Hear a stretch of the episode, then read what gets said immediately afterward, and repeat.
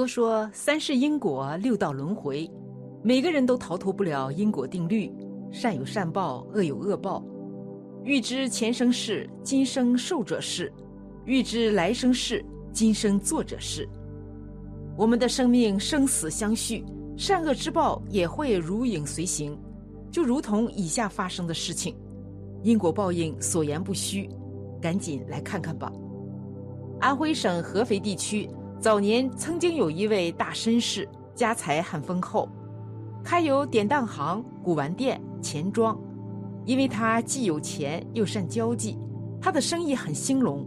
他所出的钱为一串至五串，而没有大钞。这年他新印十串一张的大钞，印妥后，经理请这位绅士到印刷间检阅。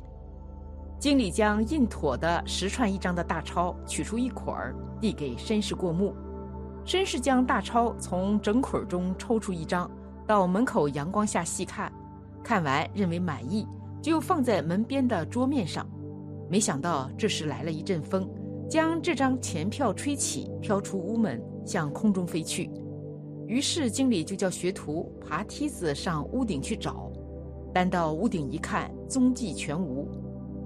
绅士对经理说：“记下这一张票的号码，日后发现这一张钱票有谁来兑现时，请他到我家来，我亲自兑给他。”经理便将该钱票的号码记明，并吩咐了手下的员工。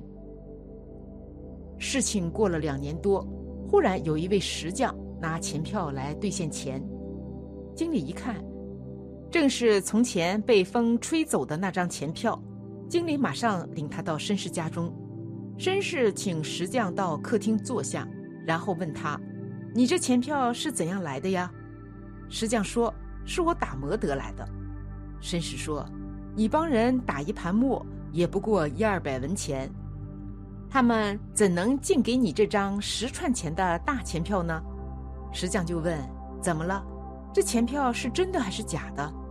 绅士说：“是真的。”石匠说：“既是真的，你就应当兑现钱给我，何必问长问短呢？”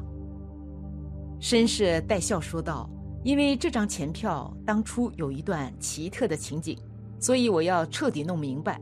你既然是打磨得来，请问你究竟给谁打磨？又是谁给你这么多钱呢？”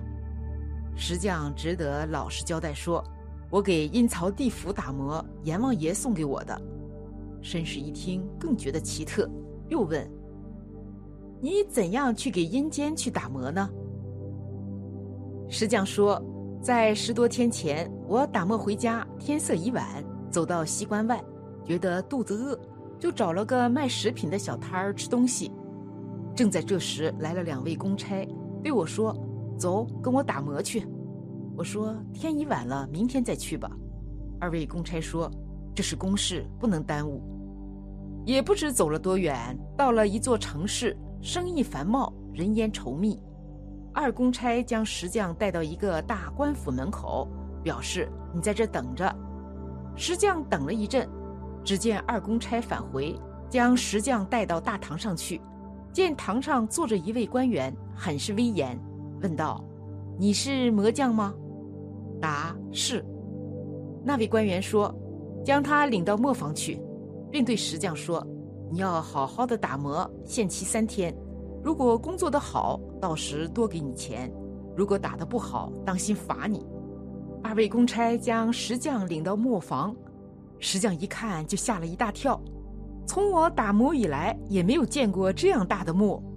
这磨不但大，还有一双磨眼，单这个磨眼就比人的腰还要粗大。二位公差帮着将磨抬开。我一闻很腥气，石匠开始打磨，一直打了两天。两位公差一直与石匠同吃同住，渐渐的熟了。后来二位公差说：“告诉你吧，这是磨人的，这里是阴曹地府。你打好这磨之后，先要用它磨三个人。第一个先磨东门外杀牛的，第二个是磨母大官。”说到这里，石匠不说了。绅士再三追问：“还有一个是磨谁呢？”因为绅士紧追着问，实在问的石匠不得已，就对绅士说：“我听说第三个要磨的人好像是你的名字。”绅士大吃一惊，说：“是我？他们为什么是要磨我呢？”石匠说：“我听那二位公差讲，你在八月十五日那天做过。”石匠说完，只见绅士头上的汗珠如同黄豆一般的滚了下来。石匠接着说：“我打完磨，二位公差领我见了那位大官儿，他给了我十串钱一张的钱票。大官儿吩咐二位公差送我回家。再睁眼一看，原来我躺在灵床上。石匠妻子坐在旁边流泪，一见石匠睁开眼，就说：‘你好了呀。’石匠问妻子：‘我怎么会躺在这里呢？’妻子说。”那天你帮人去打磨，天黑了还不回来，我不放心，整夜未睡。第二天清早便四处去寻找你。听人说西门外死了一个石匠，我跑去一看，果然是你躺在地上，就请人将你抬回家来，用手摸你心口，还温温的。我舍不得埋你，直到现在。石匠一听，这才明白。于是想起英官给了自己十串钱的一张钱票，便用手向袋中一摸，果然摸出，一看是你们钱庄的，所以今天来兑现钱。绅士听完后说道：“好了，这事你千万不可向别人再说，你以后也不要再打磨了。我除了兑给你十串钱外，另外再送你二百两银子，拿去做小生意吧。”以后如有缺少、周转不灵时，可直接来找我。石匠连声答应，拿着银钱称谢而去。这位绅士为何这样害怕呢？原因是从前他在上海做古玩生意，同事中有个跟他结拜的蒙弟，二人很要好。后来因为生意不好，大家各奔前程，绅士返回原籍。又过了几年，某年八月十四日，他的蒙弟买货路过合肥，就到绅士家来探望。二人谈话之际，蒙弟说这次出外收买了好多宝物，并拿给绅士看。绅士声声赞美说：“老弟，你这次发了大财了。”第二天是八月十五日，绅士备好菜好饭，在后花园设宴款待。绅士殷勤劝饮。将蒙蒂灌得烂醉如泥，人事不省。后来绅士害了他，绅士得了蒙蒂的珠宝财物，发了大财。从此在合肥先开古玩店，又开当铺，然后又开了钱庄。因他善于交际，巴结官府衙门，居然变成了赫赫有名的大绅士。而他的蒙蒂是外省人，人失踪了也就算了，既无人问，也无人找。今被石匠指破，只吓得他心惊胆颤，日夜不安。既然要遭阴符石墨碾压，那可怎么办呢？在万般惊吓恐惧之中，于是想出忏悔的方法。他在后花园中另盖了一间净室，设立他蒙地的灵位，日夜焚香烧烛，痛苦忏悔，并祈祷说。愿将所有财产全拿出去行善事，并且都算是蒙弟您做的功德。